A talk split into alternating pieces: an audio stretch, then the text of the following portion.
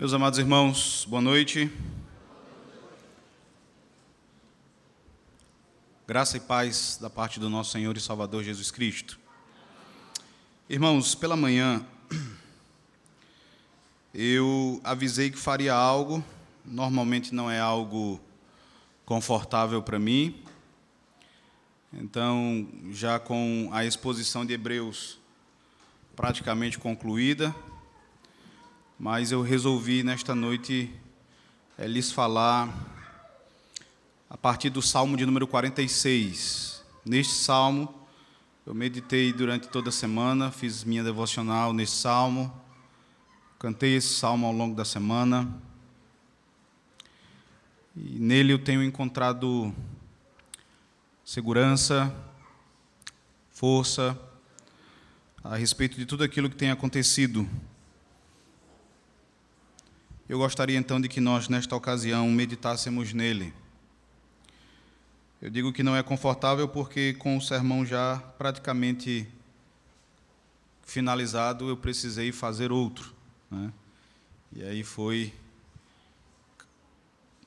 luta. Mas queira o Senhor nos assistir nesta noite. Salmo 46. Eu gostaria, meus irmãos, que nós lêssemos todo o salmo em uníssono, todos a uma só voz. Todos encontraram? Ao mestre de canto dos filhos de Corá, em voz de soprano, cântico. Deus é o nosso refúgio e fortaleza, socorro bem presente nas tribulações. Portanto, não temeremos, ainda que a terra se transtorne e os montes se abalem no seio dos mares ainda que as águas tumultuem e espumejem, e na sua fúria os montes se estremeçam. Há um rio cujas correntes alegram a cidade de Deus, o santuário das moradas do Altíssimo. Deus está no meio dela, jamais será abalada. Deus a ajudará desde antemanhã. Bramam nações reinos se abalam, ele faz ouvir a sua voz e a terra se dissolve. O Senhor dos exércitos está conosco, o Deus de Jacó é o nosso refúgio. Vinde, contemplai as obras do Senhor, que assolações efetuou na terra. Ele põe termo à guerra até aos confins do mundo quebra o arco e despedaça a lança, queima os carros no fogo. Aquietai-vos e sabei que eu sou Deus, sou exaltado entre as nações, sou exaltado na terra. O Senhor dos exércitos está conosco, o Deus de Jacó é o nosso refúgio. Amém. Vamos orar mais uma vez, meus irmãos. Pai bendito, nós te louvamos pela tua palavra e agora nós suplicamos que tu nos ajudes, que tu nos concedas a graça de compreendermos a tua palavra e de sermos alimentados por ela. Pai amado, nós recorremos ao Senhor e nos voltamos para ti, porque no Senhor está a nossa confiança, no Senhor, de fato, está o nosso refúgio. É bem possível, ó Pai, que muitas pessoas tenham chegado até aqui nesta noite com inquietações, com perturbações, não apenas, ó Deus, em relação àquilo que está acontecendo no mundo no nosso país, mas inquietações próprias de cada pessoa, inquietações próprias de cada família. Que o Senhor então use a tua palavra, ó Pai amado, para falar a esses corações, para fazer cessar essas inquietações, para trazer o conforto, o consolo, a coragem necessária para que vivamos de modo piedoso e agradável ao Senhor. Que em relação a Deus, àqueles que também estão preocupados, que também, ó Deus, estão aflitos em relação a essa pandemia, que o Senhor, por tua palavra, também fale e console, ó Pai. Em nome de Cristo, seja conosco em nome de Cristo, ó Deus, nos edifique por meio da Sagrada Escritura, é o que te pedimos hoje eternamente. Amém. Irmãos, eu não preciso dizer para todos vocês que nós estamos vivendo dias bastante complicados. Se o ano de 2019 teve como uma das suas principais marcas a morte de inúmeras pessoas famosas, além de pessoas amadas por nós, o ano de 2020, desde o seu início, ele também tem se mostrado bastante conturbado. E isso em virtude da enorme quantidade de pessoas que se encontram enfermas. Conversando com alguns irmãos, nós sempre temos observado que, em comparação a anos, a anos, anteriores, o número de pessoas que têm adoecido nesse início de ano, em virtude do clima, em virtude das chuvas, em virtude do nosso clima tropical, é bem maior do que nos anos anteriores. São muitos familiares nossos, por exemplo, que se encontram acamados. E como se não bastasse, praticamente todo o planeta se vê agora lutando contra um vírus que até o presente momento já ceifou quase 5.900 vidas. Hoje à tarde eu li, só hoje na Itália, quase 400 pessoas morreram em decorrência do coronavírus. Só hoje na Itália. Exatamente foram 398 pessoas que perderam as suas vidas. Outras, mais de 142 mil pessoas já se encontram infectadas com esse vírus. O coronavírus, meus irmãos, ele já chegou ao nosso país, já são centenas de pessoas infectadas. De um lado, nós vamos encontrar muitas pessoas preocupadas, e preocupadas em razão da grande facilidade com que esse vírus é transmitido pelo fato de pessoas idosas, portadoras de comorbidades, também serem mais suscetíveis à morte em decorrência da infecção viral. E por outro lado, existem muitas pessoas que tratam a situação com desdém, com indiferença por afirmarem que tudo não passa de algo proposital, tudo não passa de algo planejado pelo governo chinês com o objetivo de recuperar o terreno perdido na guerra comercial com os Estados Unidos. E por essa razão, essas pessoas dizem que, na verdade, não existe nenhuma razão ou nenhum motivo para preocupação, não há nenhum motivo para alarde. Eu encontro colegas pastores que dizem isso. E eu digo que, particularmente, eu não desejo ser um pastor que perde uma ovelha ou que perdeu uma ovelha idosa por crer que tudo isso não passa de uma jogada comercial do governo chinês. Eu não quero ser um pastor que diz isso e, de repente, vir a perder uma vida na minha congregação. Suponhamos, meus amados irmãos, por um instante, que de fato seja isso. Suponhamos que de fato o governo chinês planejou tudo isso. Ainda assim, nós devemos nos preocupar. Porque se assim fosse, isso se constituiria em um exemplo claro de aonde a maldade do coração humano é capaz de levar o homem. Há a possibilidade de, nas próximas semanas, esse vírus chegar à nossa cidade, se é que de repente já não se encontra aqui. Há a possibilidade de nossas autoridades fazerem recomendações ou mesmo determinarem que nossas atividades sejam drasticamente modificadas, na tentativa de conter o avanço desse vírus. Nós já podemos ler a respeito de países como a Itália, a Espanha, a França, que já adotaram medidas extremas a fim de combater o vírus. Eu também li hoje que na Espanha só é permitido que os cidadãos saiam de casa se for estritamente necessário. Se for para comprar alimento ou para comprar medicamento. Além disso, cinemas, restaurantes, escolas e muitos outros estabelecimentos estão fechados. E, meus irmãos, é por tudo isso, é em razão de todas essas coisas, que nós nos encontramos aflitos, preocupados, tensos, nós nos perguntamos sobre como serão as próximas semanas, como serão os próximos meses, e quanto às nossas aulas, quanto às aulas dos nossos filhos e quanto ao nosso trabalho, como é que nós vamos nos deslocar em nossa cidade. Eu vi alguém perguntando como é que faz para não adoecer andando nos ônibus de São Luís. Como é que faz para guardar um metro de distância num ônibus aqui em São Luís? Não dá.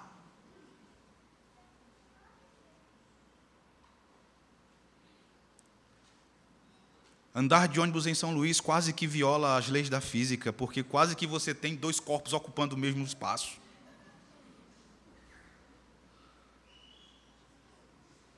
E quanto aos nossos pais e avós? E os nossos filhos? Certamente são muitas as questões que nós trazemos em nosso coração.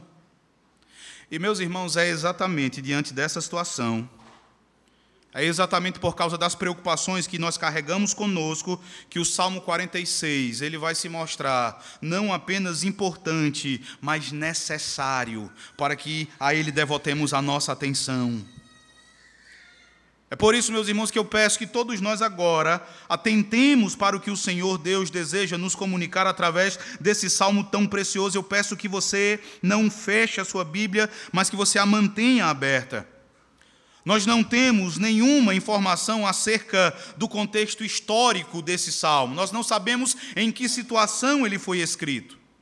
As únicas informações que nós temos no título inspirado do salmo giram em torno dos seus compositores. Foi um salmo escrito pelos filhos de Corá e de como esse salmo era usado em Israel. Esse salmo foi composto pelos filhos de Corá e foi é, precisamente para ser cantado pelo povo de Deus. Você vê essa informação aí no título acima do verso primeiro.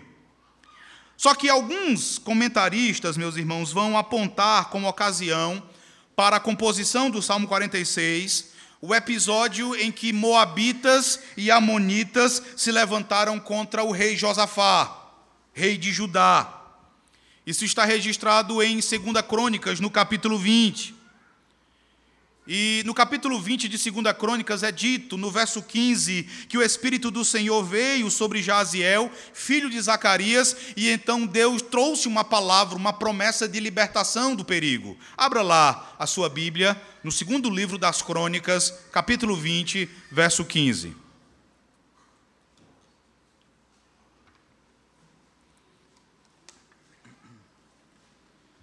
Segunda Crônica, capítulo 20,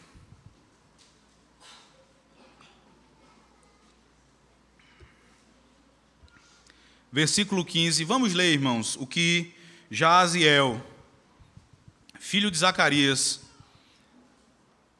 afirmou ao rei Josafá e ao povo. Leiamos todos juntos, verso 15.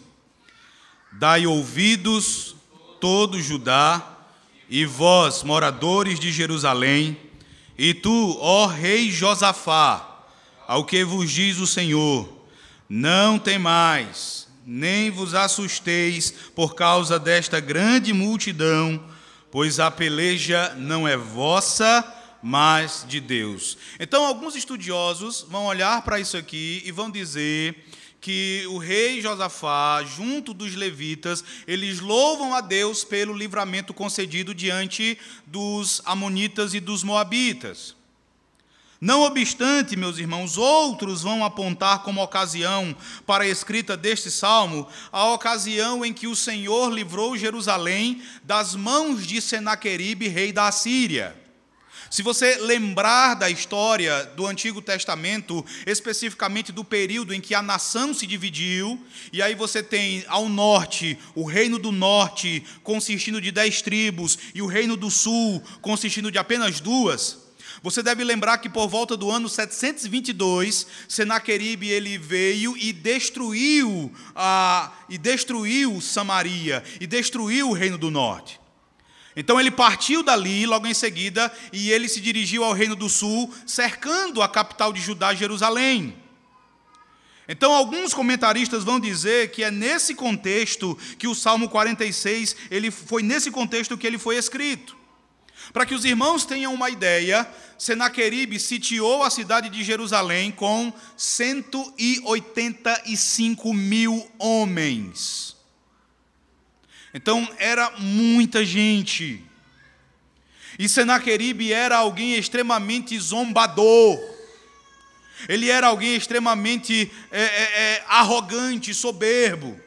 Tamanho era o poderio militar da Síria, que Senaqueribe manda dizer ao rei Ezequias que ainda daria para ele dois mil homens, para que esses dois mil homens ajudassem Judá, e nem assim Judá resistiria, e nem assim Jerusalém resistiria à Síria.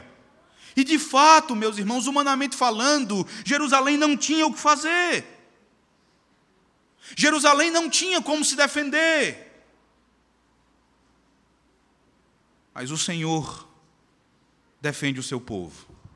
Abra sua Bíblia em 2 Reis, no capítulo 19, e veja como nessa ocasião o Senhor livrou Jerusalém de modo extraordinário. 2 Reis, capítulo 19, do verso 32 ao verso de número 36.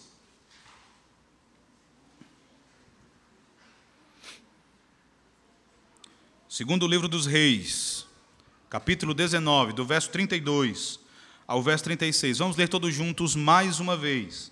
Todos a uma só voz. A palavra de Deus nos diz assim: Pelo que assim diz o Senhor acerca do rei da Assíria: Não entrará nesta cidade, nem lançará nela flecha alguma, não virá perante ela com escudo, nem há de levantar tranqueiras contra ela.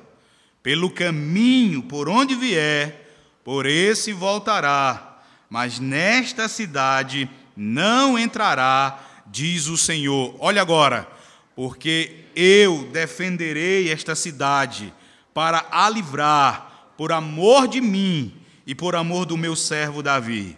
Então, naquela mesma noite, vamos ler, irmãos saiu o anjo do Senhor e feriu no arraial dos assírios cento e oitenta e cinco mil. E quando se levantaram os restantes pela manhã, eis que todos estes eram cadáveres. Retirou-se, pois, Senaqueribe, rei da Assíria, e se foi. Voltou e ficou em Nínive. Qualquer que tenha sido a ocasião para a escrita do Salmo 46, ela nos apresenta, meus irmãos, o Senhor Deus como a nossa única esperança.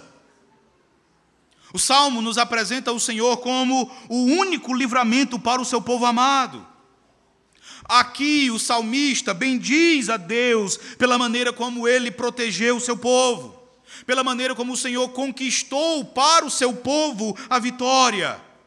O salmista louva a Deus pela maneira como o Senhor defendeu Jerusalém, como o Senhor pelejou por Jerusalém, por amor dele mesmo e por amor de Davi. E para que vocês tenham uma ideia, meus irmãos, o Salmo 46, ele era o salmo preferido do reformador Martinho Lutero. Foi com base no Salmo 46 que Lutero compôs o hino que nós cantamos há pouco, o hino Castelo Forte. Foi quando ele, ali no castelo de Vatiburgo, tendo sido perseguido e tendo sido acossado pelo diabo, ele então faz de Deus, ele encontra em Deus o seu refúgio, o seu socorro, o seu protetor.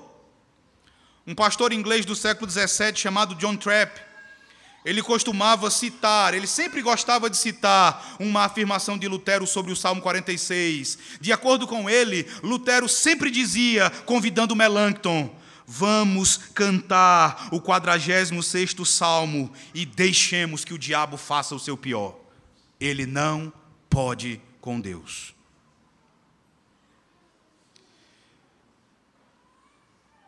Esse salmo ele sempre foi usado pelos cristãos como um salmo de confiança nos momentos de perturbação e dificuldade. E quando você olha para o salmo, meus irmãos, a estrutura dele, esse salmo pode ser dividido de maneira muito simples. A divisão do salmo 46 é determinada pelo próprio texto. É preciso observar uma palavra que se encontra no texto hebraico, que infelizmente na nossa tradução revista e atualizada, ela não aparece não é uma palavra que tem um significado especial ou que vai interferir na interpretação do salmo, mas é uma palavra que marca, ela serve para marcar uma pausa de acordo com as estrofes do salmo. É a palavra selar. Algumas traduções em português vão trazer essa palavra no final do verso 3. Então, se alguém tiver, por exemplo, a revista corrigida ou ainda a corrigida fiel, eu acredito que a palavra selar, ela vai aparecer no final do verso 3, no final do verso 7 e no final do verso 11. Tá? Então, essa palavra selar, ela diz exatamente que ali deve-se fazer uma pausa, ou ali termina a, uma das partes do salmo. Então, esse salmo ele se divide em três partes. A primeira vai do verso 1 até o verso 3, a segunda vai do verso 4 até o verso 7, e a terceira vai do verso 8 até o verso 11. Interessante, meus irmãos, é que em cada uma dessas partes, o salmista também vai afirmar que Deus está junto do seu povo. Ele faz isso no verso 1, você pode observar. Ele diz: Deus é o nosso refúgio e fortaleza, socorro bem presente. Então ele está junto, ele está presente, ele está com o seu povo na hora das tribulações. Ele faz essa afirmação no verso 7, veja: O Senhor dos exércitos está conosco. E ele volta a repetir isso no verso de número 11: O Senhor dos exércitos está conosco. Então nós vamos observar cada uma dessas partes do Salmo 46. E meus irmãos, o assunto do salmo é como nós, como a igreja, como o povo de Deus deve lidar com as circunstâncias difíceis da vida. Como é que nós devemos lidar com as tribulações? Como é que nós devemos lidar com as perseguições? Como é que nós devemos lidar com o sofrimento? Como é que nós devemos enfrentar os momentos de dificuldade? Então, trazendo para a nossa atual circunstância, como é que nós devemos nos portar diante de uma pandemia? Como é que nós devemos nos portar diante da confusão, da perplexidade, da preocupação que abunda aí em razão do coronavírus? O salmo nos diz. Veja então a primeira parte, do verso 1 ao verso 3. O salmista diz assim: Eu vou ler, acompanhe. Deus é o nosso refúgio e fortaleza, socorro bem presente nas tribulações. Portanto, não temeremos, ainda que a terra se transtorne e os montes se abalem no seio dos mares, ainda que as águas tumultuem e espumejem, e na sua fúria os montes se estremeçam. Eu desejo que vocês percebam como o salmo ele começa com uma extraordinária afirmação de confiança em Deus. O salmista, meus irmãos, ele se concentra naquele que é absoluto, naquele que é a rocha das eras, aquele que não depende das circunstâncias para manifestar o seu poder e a sua glória. O salmista ele começa dizendo: Veja, Deus é o nosso refúgio e fortaleza. Cada palavra desse versículo é revestida de imensa importância. Cada palavra aqui é preciosa. Primeiramente, o salmista diz que o Senhor é o seu refúgio. Deus, ele vai ser descrito pelo autor do salmo como um abrigo. Deus é aquele que protege você quando você se encontra em meio a uma grande tempestade, ou quando você se encontra sendo violentamente perseguido por uma turba de inimigos. Quando você se vê diante de uma situação assim, você procura por um escape, você procura um lugar de refúgio, você procura um abrigo, você deseja encontrar um lugar onde você possa se proteger. O salmista diz: Deus é esse lugar. Deus é esse refúgio. E ele vai dizer que Deus, ele também é a nossa fortaleza. O que, que você entende quando você lê o salmista aqui afirmando que Deus é a nossa fortaleza? Normalmente, irmãos, nós pensamos que fortaleza aqui se trata de uma fortificação, uma espécie de forte.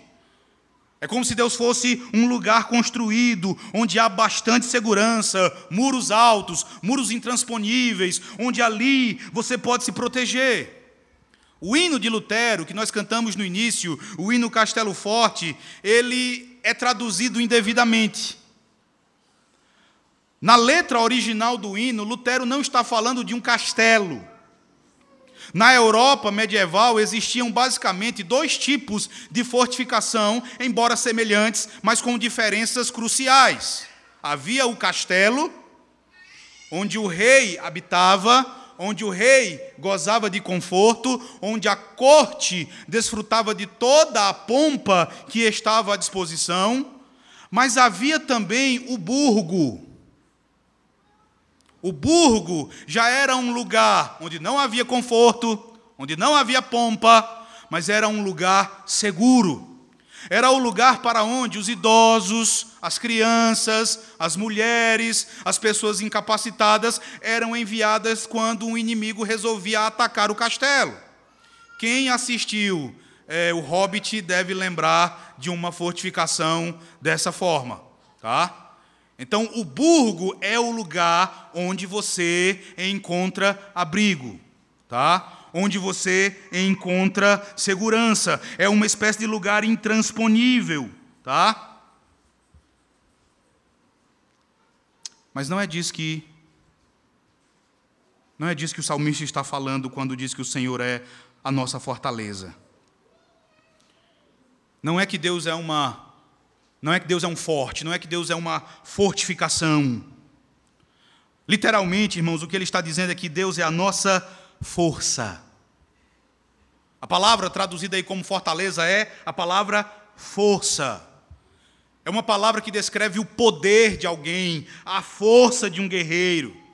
É a mesma palavra que aparece em outros salmos, quando os salmistas nos ordenam: tributai ao Senhor, ó família dos povos, tributai ao Senhor glória e força.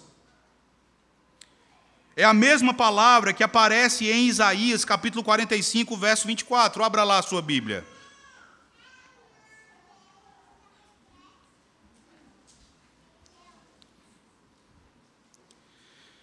Isaías 45, verso 24.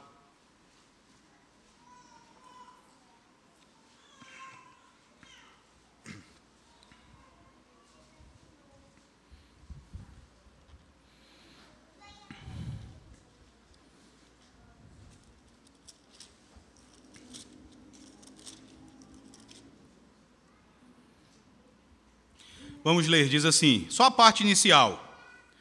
De mim se dirá: tão somente no Senhor há justiça e força. Essa é a mesma palavra que no verso 1 do Salmo 46 está traduzida ali como fortaleza. A ideia é: Deus é a nossa força, nós somos fracos. Em nós mesmos, meus irmãos, nós não somos fortes. Nós não temos força. Nossas mãos são fracas. Nossos pés são vacilantes. Então Deus é a nossa força, o nosso poder, a nossa suficiência, a nossa força está em Deus. E o salmista vai além, dizendo que Deus, além de ser o nosso refúgio, além de ser a nossa força, ele também é o nosso socorro bem presente nas tribulações. Qual é a ideia de socorro aqui? Quando você lê a afirmação de que Deus é o teu socorro, tá? não significa que Deus é apenas aquele que te dá uma ajuda. Não é apenas no sentido de que Deus dá uma ajudazinha a você. Não é que o Senhor dá um empurrãozinho, uma mãozinha. A ideia aqui, meus irmãos, ela é bem mais profunda, ela é bem mais forte. Eu amo a maneira, ou eu amo a palavra que aparece aqui no verso primeiro, traduzida como socorro. Vocês vão saber agora por quê é a palavra Esdras. O salmista está dizendo: Deus é o nosso Esdras. Deus é o nosso socorro. E a ideia de Esdras aqui, a ideia de socorro aqui, é aquilo que você faz por alguém quando a pessoa não tem a mínima condição de fazer por si mesma. É a ajuda que você dá a alguém quando a pessoa se encontra completamente destruída, arruinada, sem condições de fazer absolutamente nada. Você pode pensar na condição de Judá diante do exército assírio. Judá estava completamente impotente. Não havia nada que Judá pudesse fazer. Como derrotar 185 mil soldados assírios? Simplesmente Judá não podia fazer nada. Então Deus, como socorro de Judá, ele vem e ele destrói o exército assírio de uma maneira que Judá jamais seria capaz de fazer. Deus lutou quando Judá não podia lutar. Por que, que é tão importante, meus irmãos, começar o Salmo 46 com esse tipo de afirmação a respeito de Deus? Por que, que é tão importante começar o Salmo 46 confessando ao Senhor, falando do Senhor como nosso refúgio, como a nossa força, como o nosso socorro bem presente? É por causa daquilo que pode acontecer conosco num mundo caído como o nosso. O que, que nós encontramos no mundo caído? Ora, meus irmãos, no mundo caído nós só encontraremos tribulações. E a palavra tribulações aqui, ela vai ser usada em outros textos do Antigo Testamento para descrever as cidades dos inimigos de Israel. Isso é interessante. A palavra tribulações aqui no verso primeiro, em outros textos do Antigo Testamento, ela descreve as cidades dos inimigos de Israel. Abra sua Bíblia e veja isso em Números, capítulo 13, verso 28.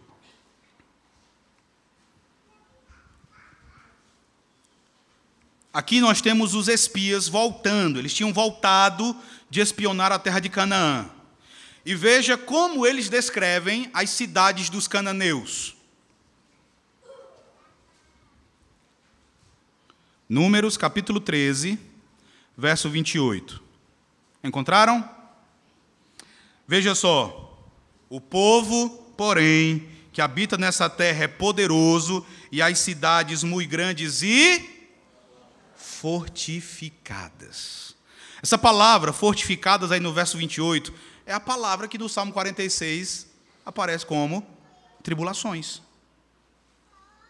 Qual é a ideia? Qual é a ideia de cidade fortificada aqui? De algo intransponível. De algo que Israel não tinha condições de transpor. E você pode lembrar da história de Israel e Jericó. Não havia a menor condição de Israel destruir as muralhas de Jericó. Quem foi o socorro de Israel ali? Deus. Então a ideia de tribulações, aqui no verso primeiro, meus irmãos, fala de algo que você, por si mesmo, por si só, não pode vencer.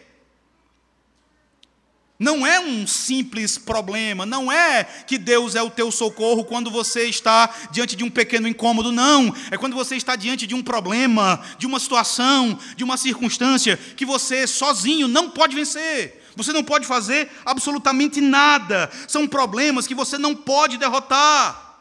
São tribulações insolúveis aos olhos humanos, são problemas impenetráveis. Essa palavra fala de inimigos que são invencíveis, que nós não podemos derrotar. É por isso que Deus, Ele é o nosso refúgio, a nossa força, Ele é o nosso socorro bem presente. Há muita coisa, há muita gente, há muita coisa que você não pode derrotar fiado na sua própria força, mas Deus pode ciente de que Deus pode, ciente de quem é Deus e daquilo que Ele pode, qual deve ser a nossa postura? Veja o verso 2 e o verso 3. Leia comigo esses dois versículos. O salmista diz: Portanto, não temeremos, ainda que a terra se transtorne e os montes se abalem no seio dos mares, ainda que as águas tumultuem e espumejem, e na sua fúria os montes se estremeçam. Eu acredito que vocês têm acompanhado, meus irmãos, toda a preocupação, todo o pânico até, a histeria até, que muitas pessoas têm manifestado em razão do coronavírus.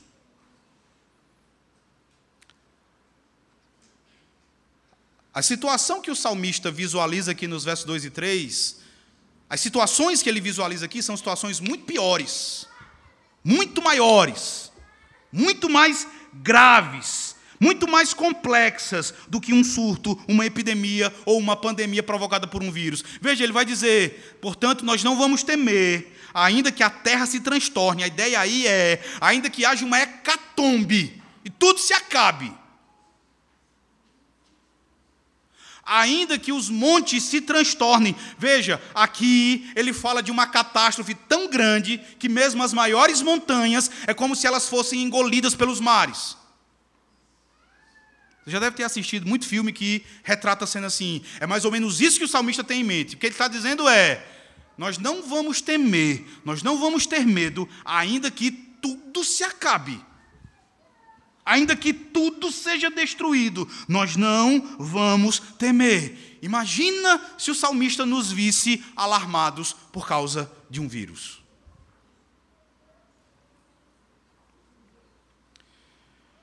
Irmãos, uma vez que o Senhor é o nosso refúgio e fortaleza, uma vez que Ele é o nosso socorro bem presente nas situações mais difíceis, nós não vamos ter medo, ainda que as maiores catástrofes venham a ocorrer mesmo que a terra inteira mude depois de um terrível abalo sísmico, mesmo que os montes se abalem ou deslizem e sejam engolidos pelos mares, mesmo que as montanhas mais firmes elas simplesmente se desfaçam,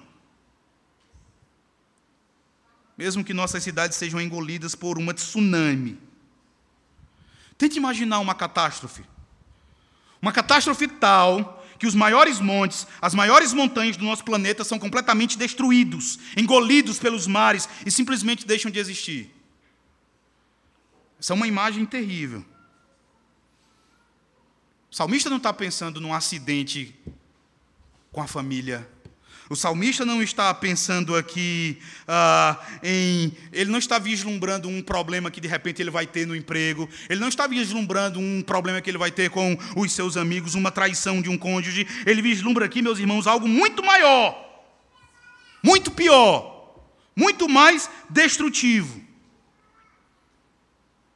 Ele contempla um caos global uma destruição em massa de tudo que existe. Ainda assim, ele diz: Nós não vamos temer. Nós não vamos ter medo, nós não vamos ceder à preocupação, nós não vamos ceder à ansiedade, nós não vamos ficar preocupados com o que será de nós, nós não vamos nos exasperar. Por quê? Porque Deus é o nosso refúgio, a nossa força e o nosso socorro.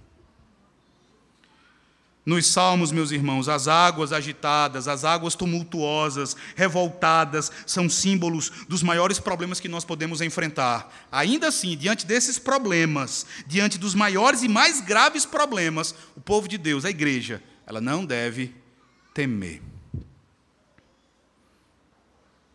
E o salmista vai dizer, vai apresentar outra razão pela qual, em vez de temer, nós devemos confiar. Veja agora a segunda parte do salmo do verso 4 até o verso 7. Leia comigo. Do verso 4 até o verso 7, o salmista diz assim: Vamos ler. Há um rio cujas correntes alegram a cidade de Deus, o santuário das moradas do Altíssimo. Deus está no meio dela, jamais será abalada. Deus a ajudará desde antemanhã. Bramam nações, reinos se abalam, ele faz ouvir a sua voz e a terra se dissolve. O Senhor dos exércitos está conosco, o Deus de Jacó é o nosso refúgio. Veja como essa imagem apresentada agora na segunda parte do salmo ela é interessante. Percebam que o mundo pode se acabar, tudo pode vir abaixo, os montes podem se desfazer, mas o povo de Deus ele permanece em segurança. Essa segurança, meus irmãos, obviamente não significa que o povo de Deus não vai enfrentar problemas ou tribulações, ele vai. Mas significa que nem mesmo as mais terríveis circunstâncias, nem mesmo os mais terríveis problemas serão capazes de abalar a segurança daqueles a quem o, Senhor ama. E perceba o contraste que existe entre a imagem dos versos 2 e 3 e a imagem aqui do verso 4. Qual é a imagem dos versos 2 e 3? Águas revoltas, uma catástrofe, águas tumultuosas. E o que você tem no verso 4? Um riacho, calmo, sereno e tranquilo. Você tem um rio no meio do povo de Deus, há, um, há a paz de um rio, cujas correntes são a grande alegria de Sião. O lugar onde o povo de Deus habita e onde Deus habita com o seu povo. A ideia, meus irmãos, é que o mundo ele está vindo abaixo, mas a igreja, o povo da aliança, goza da proteção do seu Deus. A igreja, ela está em paz. Quando você estuda a geografia da cidade de Jerusalém, você fica perplexo com a afirmação do salmista no verso 4, porque em Jerusalém não tem nenhum rio. Não há nenhum rio em Jerusalém. Então, como é que ele aqui diz que há um rio cujas correntes alegram a cidade de Deus? Que rio é esse? Essa pode ser uma referência a aquilo que aparece em Isaías no capítulo 8. Essa pode ser uma referência às águas de Siloé, riachos que passavam bem próximos a Jerusalém. Em Jerusalém foi construído um aqueduto para trazer água desses riachos. E esses riachos, essas águas de Siloé, elas foram muitíssimo valiosas na época do rei Ezequias, quando os assírios sitiaram a cidade santa. Foi, essa, foi, foi esse riacho, ou foram essas águas, que mantiveram o povo sendo capaz de beber. Elas foram bênção na vida do povo de Deus. Elas trouxeram refrigério, elas saciaram a sede do povo, mesmo quando Jerusalém estava envolta em dificuldades. Mas há quem diga, meus irmãos, que a referência a um rio aqui não é as águas de Siloé. Há quem diga que essa referência seja ao Éden. No, Éden existiam quatro rios ali. E o Éden é descrito como o santuário de Deus. O Éden é um protótipo do tabernáculo e do templo. É o lugar onde Deus ele se encontra com o seu povo. É o lugar onde ele se encontra com Adão. É o lugar onde havia paz entre Deus e o homem onde não havia terror, não havia enfermidade, não havia, não havia morte. Veja que no verso 4 o salmista fala do santuário, ele vai dizer do santuário das moradas, ele vai falar da santuário, do santuário das moradas do Altíssimo. Então, irmãos, não é impossível que aqui o salmista esteja chamando a atenção do povo da aliança para o paraíso, para o Éden, onde reinava perfeita paz. Qual é a importância dessa referência? Era levar o povo de Jerusalém e nos levar a pensar no Éden. E nos levar a pensar em como certamente as coisas eram no princípio, quando não havia pecado, quando não havia dor, quando não havia morte, nem angústia, mas apenas paz, apenas harmonia, apenas plenitude de vida. O que o salmista quer que nós entendamos é que em Deus nós temos exatamente isso. principal diferencial do Éden, meus irmãos, era o fato de Deus se fazer presente ali com o homem. Quando você olha para o Salmo 46, você vê que o salmista destaca essa presença de Deus com o seu povo em virtude da sua aliança. Veja o verso 5 do Salmo 46. Veja como ele destaca a presença de Deus, dizendo que Deus está no meio dela, jamais será abalada. Deus a ajudará desde antemanhã. Por que, que o povo de Deus experimenta paz, mesmo diante da destruição de tudo? Porque Deus está no meio do seu povo. É porque Deus está junto do seu povo. Meus irmãos, nós podemos desfrutar de segurança e paz, ainda que tudo venha a um fim. Nós podemos desfrutar de paz e segurança, mesmo o nosso mundo e o nosso país sendo açoitados por um vírus desconhecido e que infunde medo nas pessoas, porque Deus está no meio de Sião. Deus está no meio do seu povo. A imagem aqui é a da cidade de Jerusalém sendo sitiada por raivosos inimigos, mas Deus está no meio da cidade. Ora, meus irmãos, se a cidade está cercada e Deus está no meio da cidade, significa que Deus também está cercado de inimigos. O que isso quer dizer? Pior para os inimigos.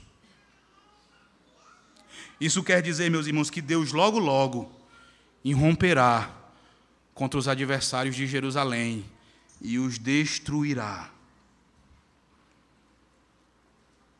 A melhor coisa que nós podemos ouvir e aquilo com que podemos alimentar o nosso coração nos dias que estamos vivendo é com a certeza de que Deus está no nosso meio, Deus está conosco, meus irmãos. A igreja jamais será abalada.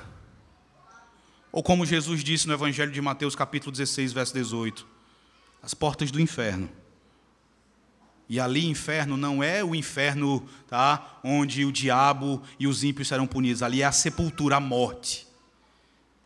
E nem a morte prevalecerá contra a igreja. Porque Deus está com ela. O salmista diz que Deus a ajudará desde antemanhã. A palavra ajudará, aí no verso de número 5, é uma palavra semelhante a Esdras, ou seja, aquele que é o nosso socorro, ele vai nos socorrer. Aquele que é o nosso ajudador, ele vai nos ajudar. E ele vai fazer isso, diz o salmista, desde antemanhã. Literalmente, ele fala aqui, desde o virar da aurora, desde o romper da manhã, ele virá nos socorrer. Essa palavra antemanhã, ela lembra de outro episódio na história de Israel.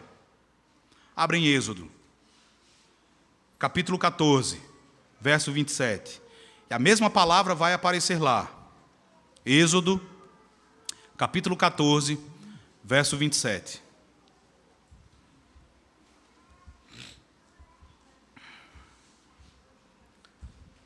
Êxodo capítulo 14, verso 27. Vamos ler todos juntos? Diz assim: Leiamos. Então Moisés estendeu a mão sobre o mar, e o mar, olha, ao romper da manhã, retomou a sua força. Os egípcios, ao fugirem, foram de encontro a ele, e o Senhor derribou os egípcios no meio do mar. Essa expressão, aí no verso 27, romper da manhã, é a mesma expressão que aparece no Salmo 46, verso 5. O salmista quer que nós entendamos que assim como ele ajudou o seu povo no passado, assim como ele veio em auxílio ao seu povo, em socorro ao seu povo no passado, ele vai fazer isso no presente. Ele vai fazer isso em nosso favor. É por isso, irmãos, que bramam nações, é por isso que reinos se abalam, mas a voz do Senhor, ela é poderosa para fazer com que tudo isso, com que toda a terra se dissolva, mas a igreja ela permanece segura, a igreja ela permanece salva, e a igreja pode então dizer: "O Senhor dos exércitos está conosco, o Deus de Jacó é o nosso refúgio". E a partir do verso 8, na terceira parte, o salmista agora ele vai nos fazer um convite. Leia comigo do verso 8 até o verso de número 11. Todos juntos, meus irmãos. Vamos ler. Vinde, contemplai as obras do Senhor, que assolações efetuou na terra. Ele põe termo à guerra até aos confins do mundo, quebra o arco e despedaça a lança, queima os carros no fogo. Aquietai-vos e sabei que eu sou Deus, sou exaltado entre as nações Sou exaltado na terra. O Senhor dos exércitos está conosco, o Deus de Jacó é o nosso refúgio. Esse verso 8, meus irmãos, ele é muito importante em suas afirmações. O salmista, ele nos convida a contemplarmos as ações de Deus, mas observe como ele define essas ações de Deus. Ele chama essas ações de Deus de assolações. Essa palavra aqui, ela serve para descrever a destruição dos inimigos do povo de Deus. É como se Deus já tivesse destruído os assírios E agora o salmista convida os habitantes de Jerusalém para se aproximarem e observarem como os inimigos foram destruídos. No texto de 2 Reis que lemos, nós observamos que pela manhã, então, restavam apenas os cadáveres daqueles 185 mil assírios. É como se aqui o salmista dissesse: Venham ver o que foi que o Senhor fez. Venham contemplar as obras do Senhor, venham ver como Ele nos abençoou, venham observar como Ele nos socorreu. Charles Spurgeon diz que os destruidores Deus destrói, os desoladores Deus desola, aqueles que assolam o povo de Deus, Deus os assolará. Ele diz mais, ele diz que em todo lugar onde a causa e a coroa de Cristo foram desconsideradas, a destruição seguramente se seguiu. Irmãos, Deus faz com que a guerra dos inimigos do seu povo contra o seu povo chegue ao fim. É por isso que o salmista diz que ele põe termo à guerra até aos confins do mundo. Ele quebra o arco e despedaça a lança. Ele queima os carros no fogo. Veja essa expressão, ele põe termo. Ela é interessante. Ela é a forma verbal do substantivo Shabat, sábado. A ideia é Deus, ele faz cessar. Deus, ele faz com que a guerra cesse e ele dá descanso, repouso ao seu povo. O Senhor, irmãos, um dia ele vai acabar com toda destruição.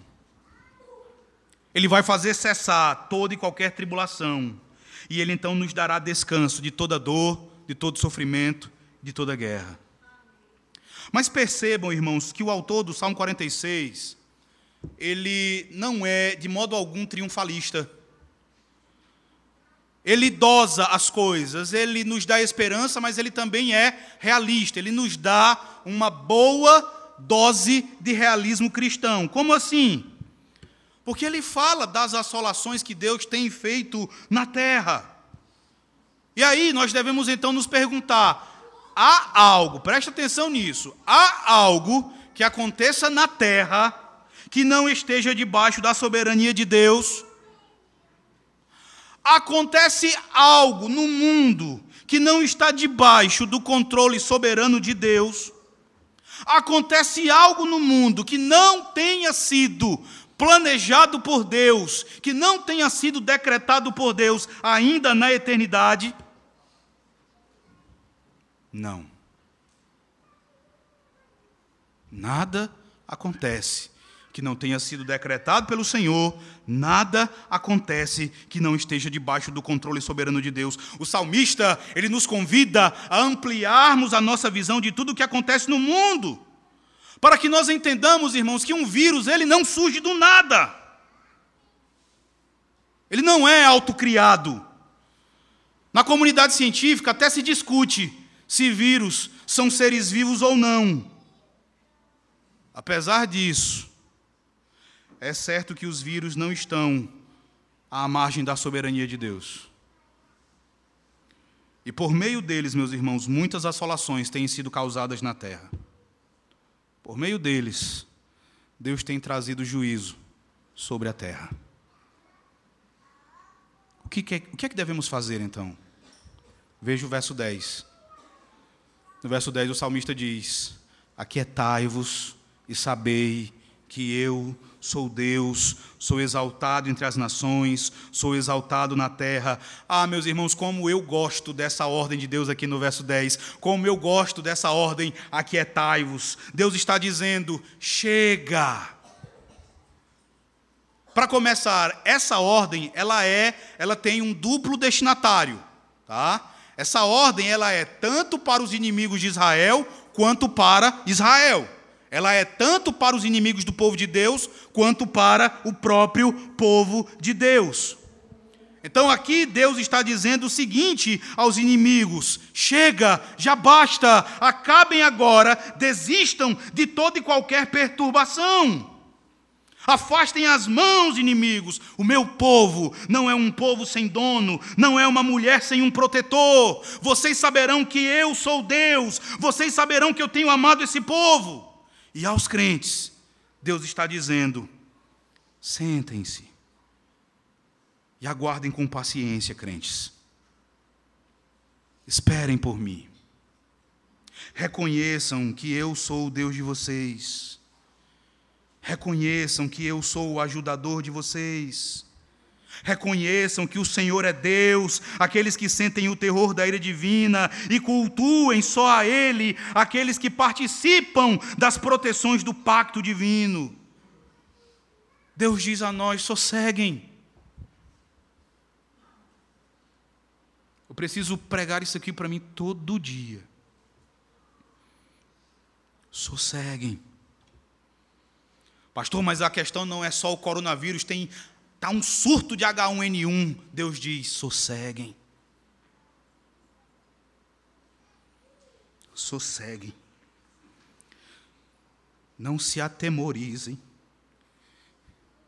Me fere o fato de muitas vezes, embora eu não deva descuidar disso, embora eu não deva ser negligente em relação a isso, mas me fere eu ler essa ordem de Deus e lembrar das ocasiões em que eu depositei a minha confiança quanto à segurança dos meus filhos apenas na vacinação e sequer pensei em Deus.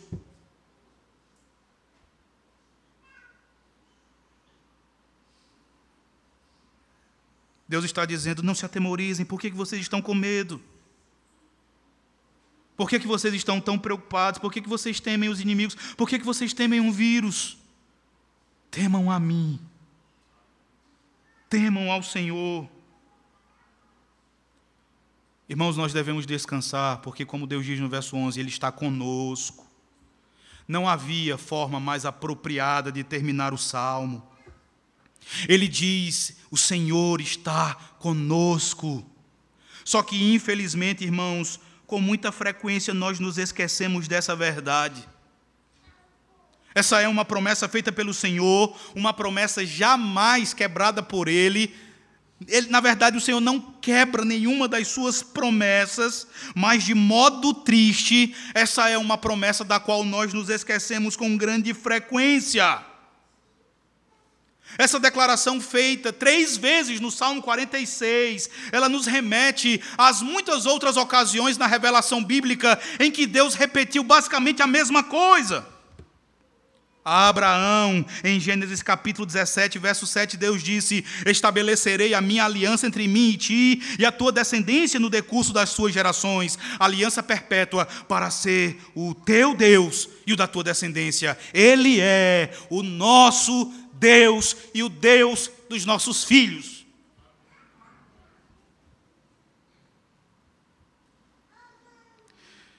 A Jacó em Gênesis 28, verso 15, o Senhor disse: Eis que estou contigo. A Gideão, em Juízes 6,16, o Senhor disse: Eu estou contigo. A todo o povo de Judá, em Jeremias 46, verso 28, o Senhor disse: Não temas, servo meu, Jacó, diz o Senhor, porque estou contigo. O Senhor Jesus fez essa promessa aos seus discípulos, dizendo: E eis que estou convosco todos os dias até a consumação dos séculos. O Senhor fez essa promessa ao apóstolo Paulo em Atos 18, verso 9 e 10, quando Lucas diz: Teve Paulo durante a noite uma visão em que o Senhor lhe disse: Não temas, pelo contrário, fala e não te cales, porquanto eu estou contigo. Essa promessa, ela foi feita à igreja dos Hebreus, no capítulo 13, no verso 5, quando o Senhor diz àqueles crentes: De maneira alguma te deixarei, nunca, jamais te abandonarei. Em todas essas passagens, irmãos, essa promessa é repetida para nós. Ele está conosco. Eu disse que a palavra selar, ela aparece no final do verso 3, ela aparece no final do verso 7, ela também aparece no final do verso 11. Essa palavra, ela nos ensina que o salmista ele quer que a gente pare um pouco agora. E Ele quer que a gente pense. Ele quer que a gente medite a respeito do que a gente acabou de ler e de ouvir. Meus irmãos, como nós precisamos da mensagem deste salmo. E aqui você pode ver por que Lutero e tantos outros cristãos ao longo da história amavam tanto o Salmo 46. Nós devemos pensar primeiro a respeito, irmãos, de quem tem sido o nosso refúgio na presente época. Em quem nós temos buscado nos refugiar diante desse grande problema mundial que bateu à nossa porta e que está prestes a chegar a São Luís. Quem é o nosso refúgio? São os médicos? É o álcool em gel? É a vacina? São os cientistas que estão buscando descobrir um meio de contra-atacar essa enfermidade? É o dinheiro? É Deus? É Deus.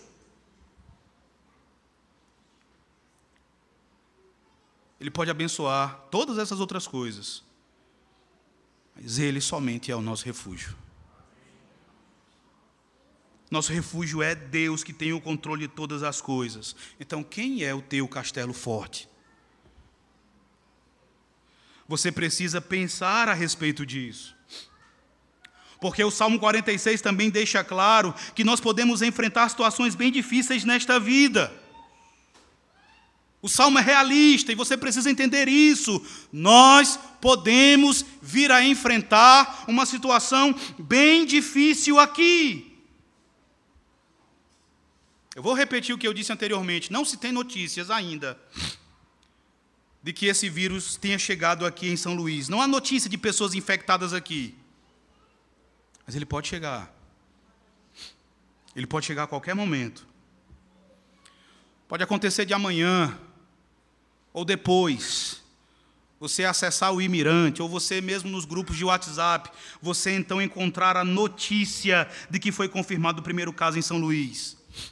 E logo em seguida, o segundo caso e o terceiro caso, e o quarto caso, e assim por diante. Pode de repente acontecer conosco o que hoje acontece em vários países europeus. Pode acontecer de nós recebermos uma determinação das nossas autoridades de não sairmos de casa senão para comprarmos comida ou remédios. Mesmo que isso aconteça, Deus, Ele continuará sendo nosso refúgio. Mesmo que isso aconteça, Deus, Ele continuará sendo o nosso socorro, nós continuaremos depositando a nossa confiança nele, nós não cederemos ao desespero. A nossa única esperança, meus irmãos, é o Senhor. Nosso único refúgio é o Senhor. Nosso único socorro é o Senhor Javé. Não importa quão crítica fique a situação, seja em relação ao coronavírus, seja em relação ao H1N1, seja em relação a tragédias maiores e piores, nós temos de olhar para o Senhor, sabendo que Ele está conosco, que Ele está no nosso meio. Pastor, mas e se mesmo assim alguém dentre nós vier a morrer? Deus continuará conosco. E caso algum membro da igreja, algum filho de Deus, seja chamado, seja ceifado por causa dessa enfermidade, onde essa pessoa estará? Em Sião.